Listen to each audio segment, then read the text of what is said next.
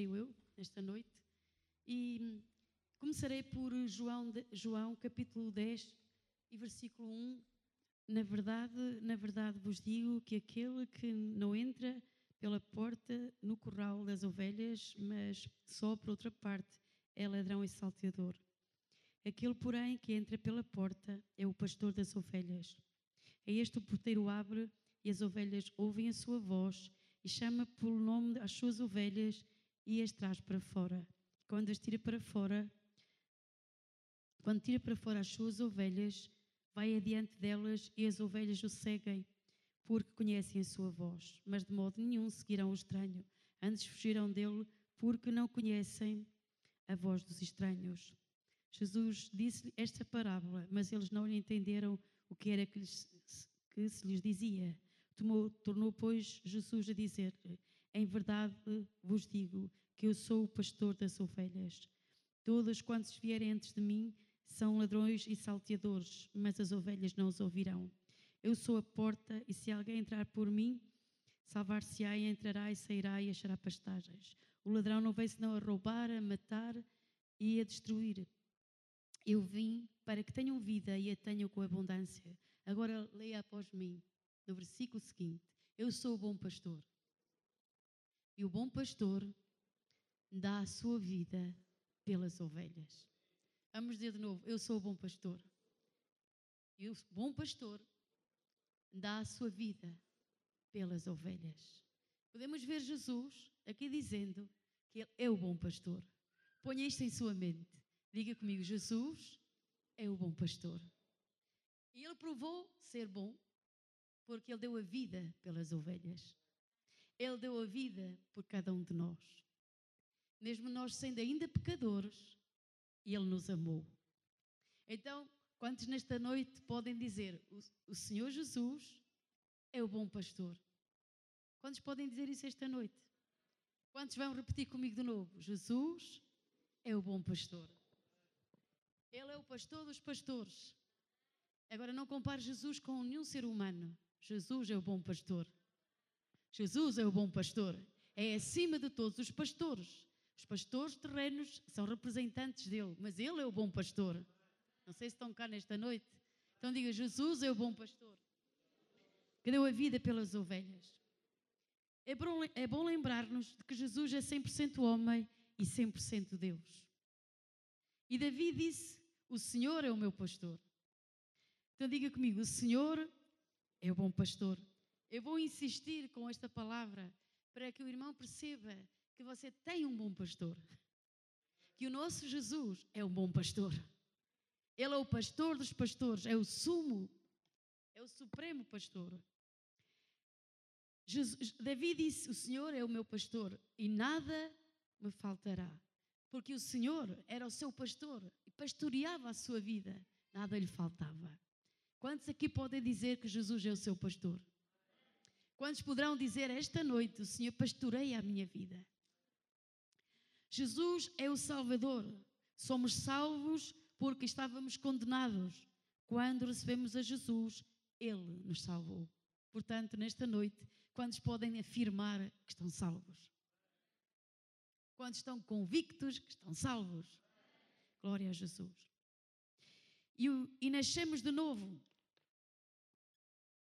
pelo poder do Espírito Santo. E dessa maneira entramos no reino de Deus ou no seu reino. E quem nos fez entrar nesse reino foi o Espírito de Deus, que ao fazer-nos nascer de novo, nascemos de novo. Já não somos mais os mesmos. A Bíblia diz quem está em Cristo. Agora a pergunta que eu faço esta noite é: quantos nesta sala podem dizer eu estou em Jesus? Vou fazer, vou fazer aqui de novo esta pergunta. Quantos dizem assim, eu estou em Cristo?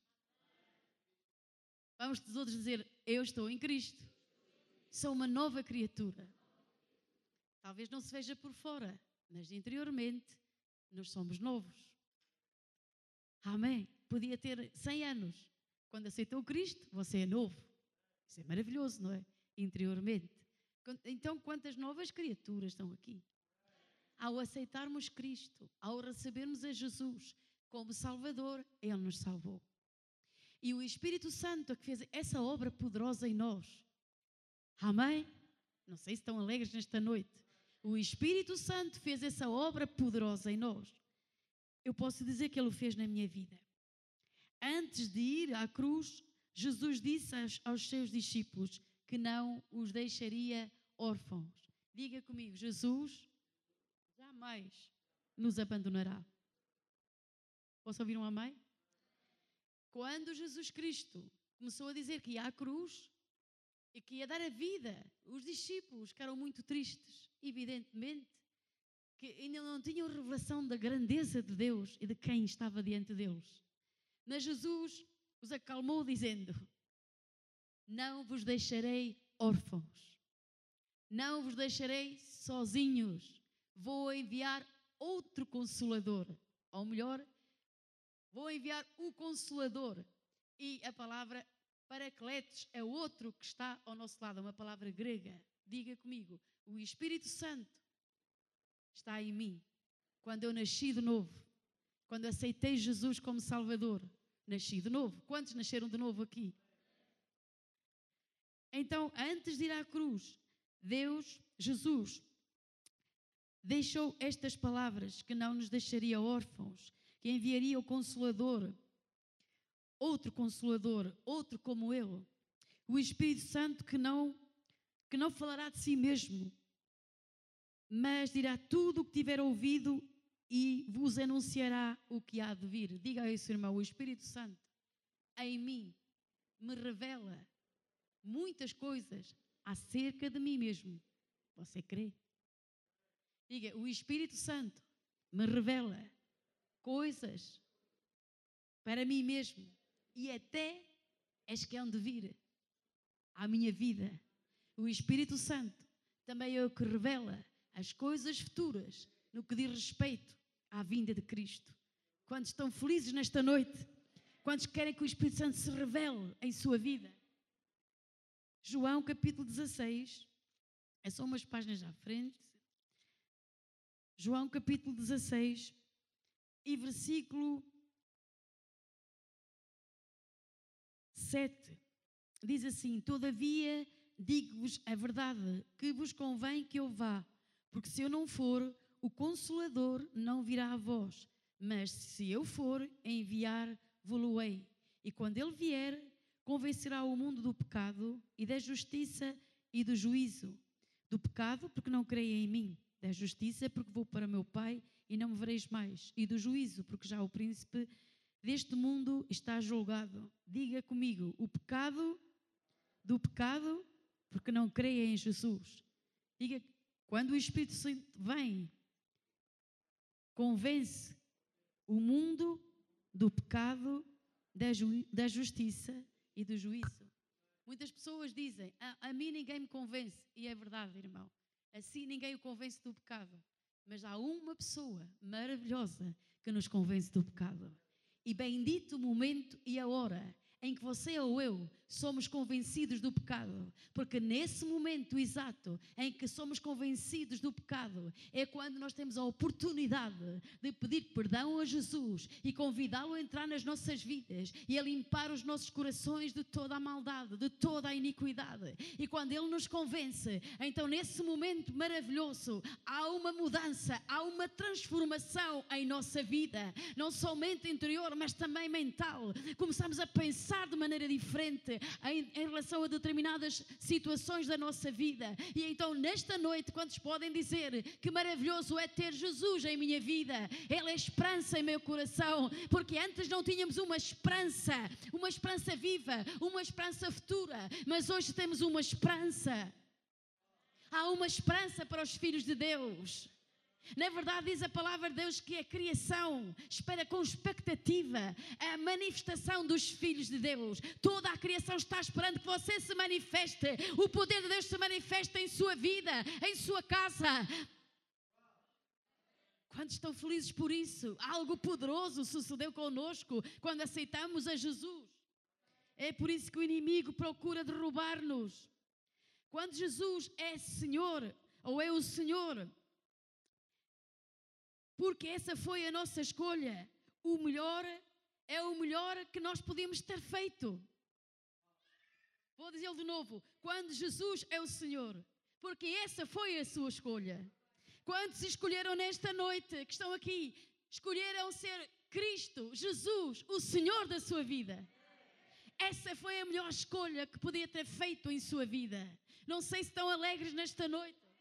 Se o inimigo lhe roubou a alegria, diga-lhe a ele que ele não é senhor da sua vida, nem para lhe roubar a alegria, nem mesmo quando ele traz adversidades, ele não é senhor para lhe roubar a sua alegria, nem roubar a sua fé, porque há um senhor que deu a vida por si na cruz do Calvário para transformar a sua vida, para derramar em sua vida o amor de Deus e para fazê-lo mais que vencedor. Diga comigo: eu posso todas as coisas. Há um em mim que me fortaleça. Diga, Satanás, tu já estás vencido, porque Jesus te venceu e Ele agora é Senhor da minha vida. Estás derrotado na minha vida agora mesmo. O Espírito Santo nos revela quando assim sucede e permitimos ser pastoreados. O Espírito Santo Consolador nos aconselha, nos ensina e nos dirige. Quantos querem que o Espírito Santo os aconselhe? Os ensine. Ah, quantos estão entusiasmados por isso? Mas há alguém mais precioso e mais maravilhoso, e há alguém que nos possa aconselhar de uma maneira tão perfeita como Ele. Há alguém que nos possa dirigir os nossos caminhos de uma maneira tão poderosa como Ele. Então, por que rejeitar isso? Então, dê glória a Deus, diz glória a Jesus. Jesus é o Senhor da minha vida. Eu vou entregar-lhe a minha vida toda. Porque às vezes entregamos um bocadinho da nossa vida. E Jesus começa a trabalhar nesse bocadinho que nós damos. Porém, nós não lhe entregamos tudo. E porque não entregamos tudo, significa que há áreas da nossa vida que não estão debaixo do seu domínio nem do seu controle. E também significa que o inimigo, por vezes, aproveita essas, essa, esses, essa, essa parte da nossa vida para nos controlar de novo.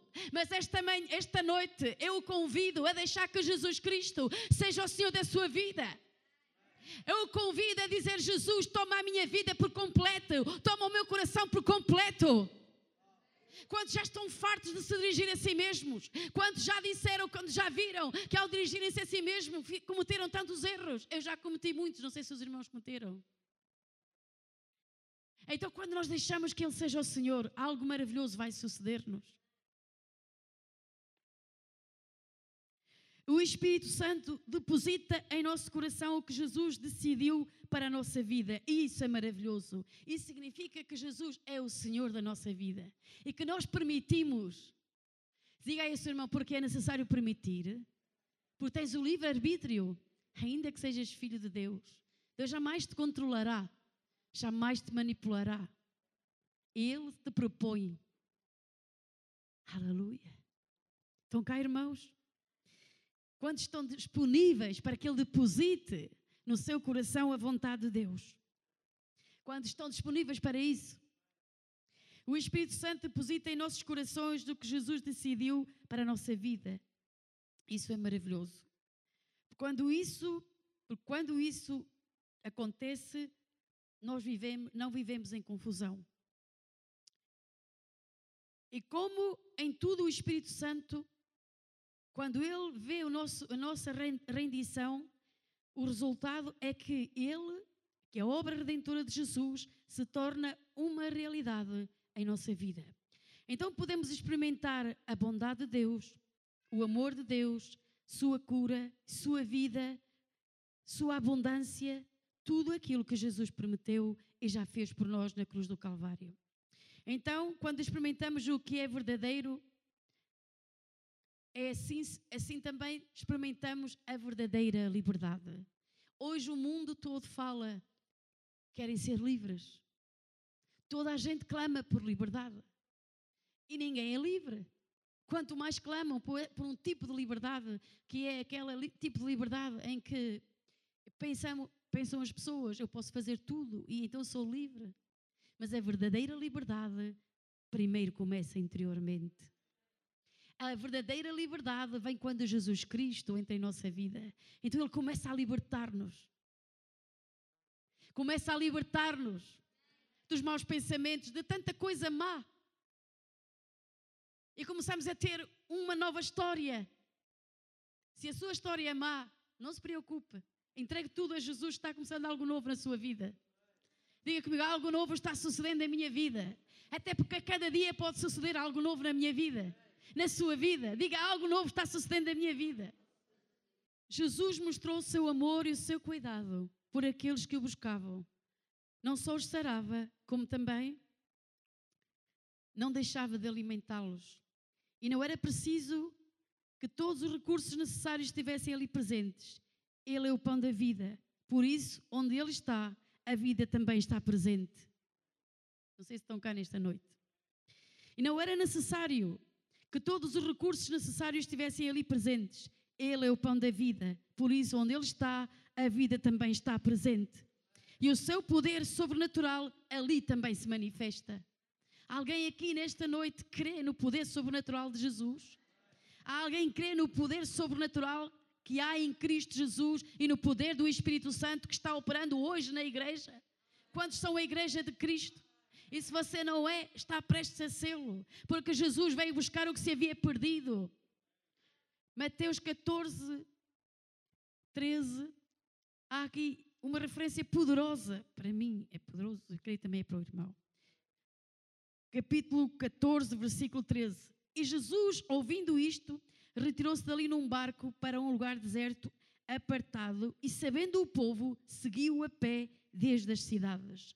E Jesus, saindo, viu uma grande multidão e, possuído de íntima compaixão para com ela, curou os seus enfermos. Diga comigo, Jesus é cheio de compaixão. Diga, diga comigo, possuído de íntima compaixão. Quantos creem que Ele é cheio de misericórdia? Quantos creem que essa misericórdia pode chegar à sua vida esta noite? Quantos creem que Jesus está cheio e cheio de íntima compaixão por aqueles que estão doentes, por aqueles que estão enfermos, por aqueles que estão desesperados? Jesus o ama. E agora repara, e, sendo chegada à tarde, os seus discípulos aproximaram-se dele, dizendo: O lugar é deserto e a hora já é avançada. Despede a multidão para que vão pelas aldeias e comprem comida para si. Jesus, porém, lhes disse: Não é mister que vão, dai-lhes voz de comer. Então eles disseram: Não temos aqui senão cinco pães e dois peixes. E ele disse: Trazei-mos aqui. E tendo mandado que a multidão se assentasse sobre a erva, tomou os cinco pães, os dois peixes e erguendo os olhos ao céu, os abençoou, e partindo os pães, deu-os aos discípulos e os discípulos à multidão. E comeram todos e saciaram-se, e levantaram, levantaram dos pedaços que sobrejava doze cestos cheios. E os que comeram foram quase cinco mil homens, além das mulheres e crianças. Oh, meus queridos irmãos, cinco pães e dois peixes. Não sei se estão cá nesta noite. Diga aí, levanta a sua mão e diga: Senhor Jesus, basta cinco pães e dois peixes, e tu vais alimentar uma multidão. Será que Jesus não pode alimentar assim também? Não pode Jesus tomar cinco pães e dois peixes da sua mão e trazer rompimento à sua vida?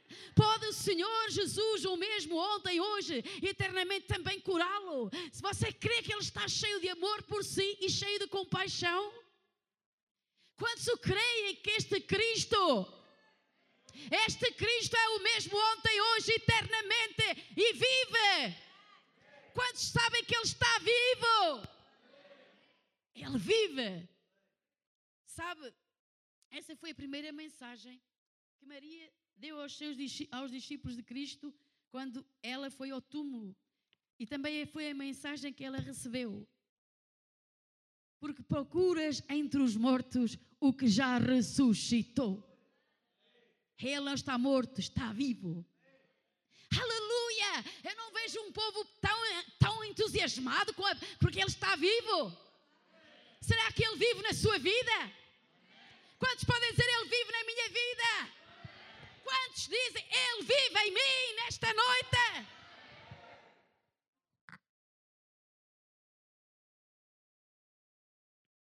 Ele é o mesmo Salvador, é o mesmo Senhor que cuida de nós. Veja o cuidado de Jesus Cristo. Ele curou os enfermos e alimentou-os sobrenaturalmente.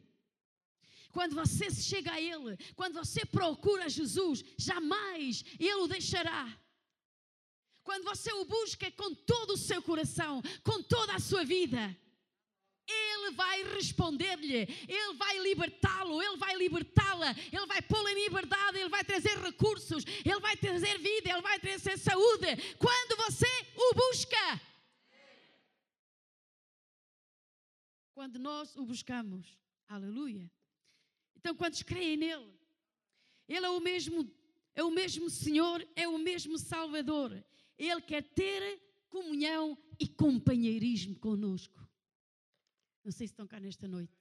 Muitos cristãos, muitos cristãos, eu gostaria de terminar hoje com cantares de Salomão, porque os cantares de Salomão são um romance. São um romance entre um amado e uma amada. Amada significa a esposa, ou melhor, a noiva de Cristo. E é, é um romance. Sabe, diga comigo, Jesus Cristo quer ter comunhão conosco com uma maneira muito singular e muito pura e verdadeira.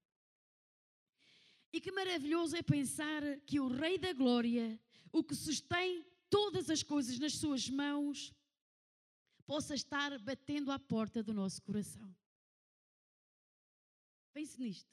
Que maravilhoso é o Rei da Glória. Escute-me, meu querido irmão. Que maravilhoso é pensar que o Rei da Glória, o que sustém todas as coisas em suas mãos, bate à porta do nosso coração. Veja Apocalipse 3:20. Apocalipse 3:20. E tudo o que eu quero levá-lo é compreender, meu querido irmão, que agora que somos filhos de Deus, devemos buscar o rosto de Deus, devemos ter comunhão com Ele todos os dias da nossa vida.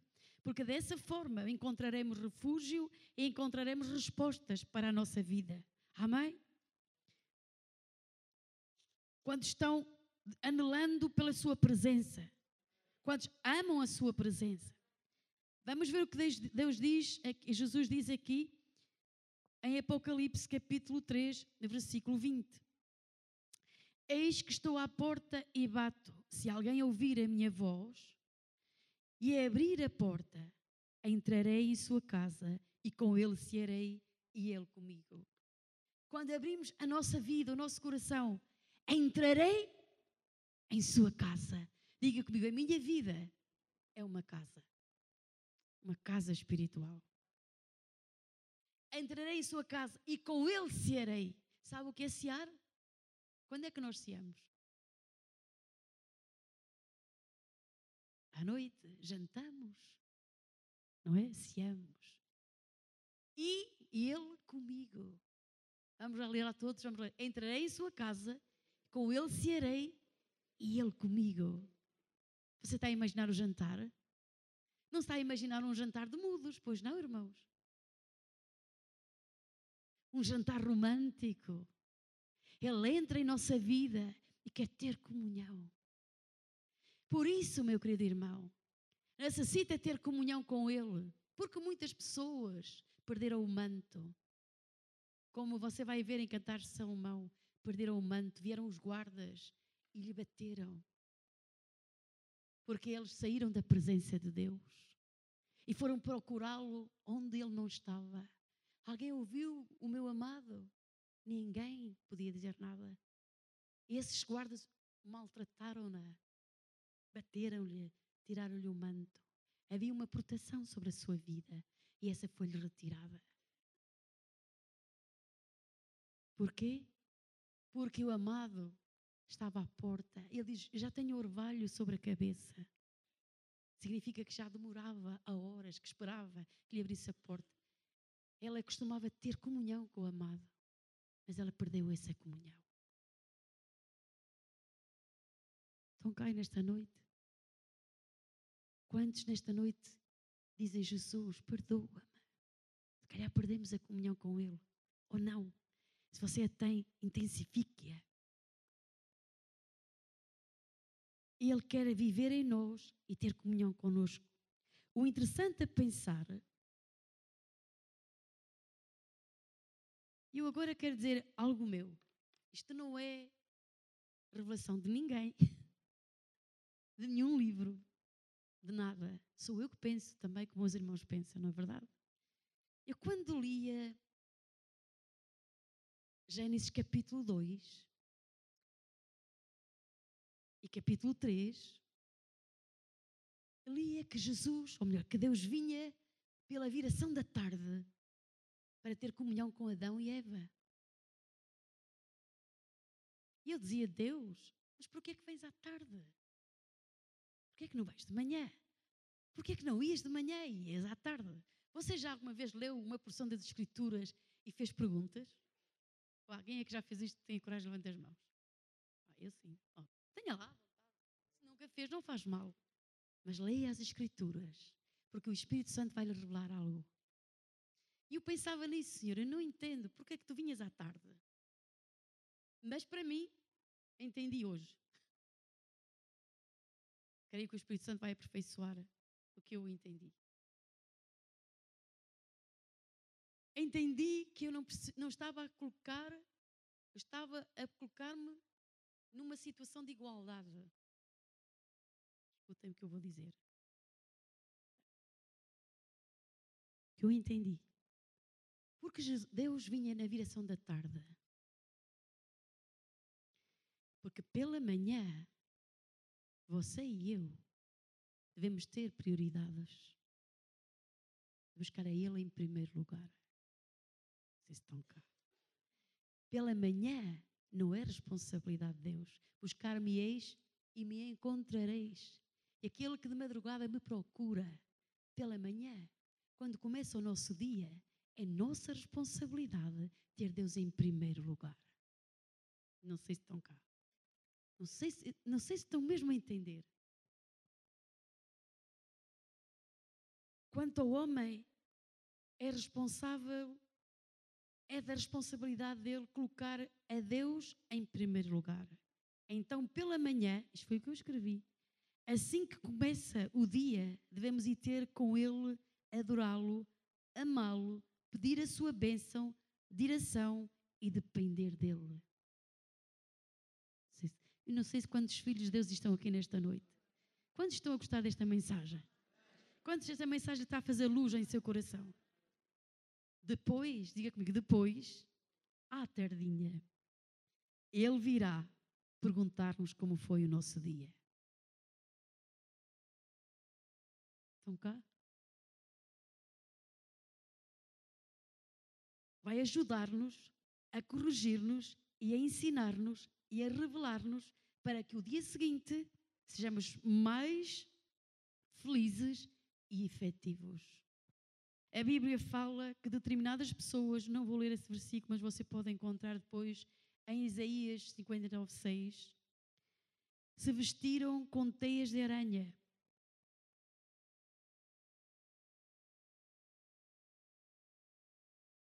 E teias de aranha não é uma boa vestimenta. Porque que se vestiram dessa forma, o melhor é removê-los.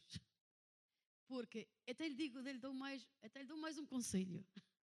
Não só se dispa das vestes de, de teias de aranha, porque não servem para nada, mas vista-se das vestes da justiça, vestes brancas, que são a justiça. São, as vestes brancas são a justiça dos, dos, dos santos.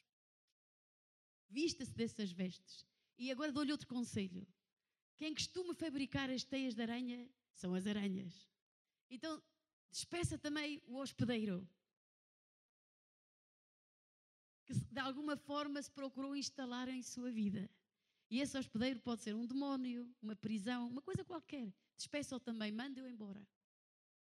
E vista-se com roupas resplandecentes da adoração, do louvor, da comunhão com Deus e da glória de Deus. E ao termos comunhão com Deus diariamente, Ele virá à nossa vida a cada dia. Quem sabe que Ele não venha com um sonho poderoso à sua vida, revelando coisas poderosas.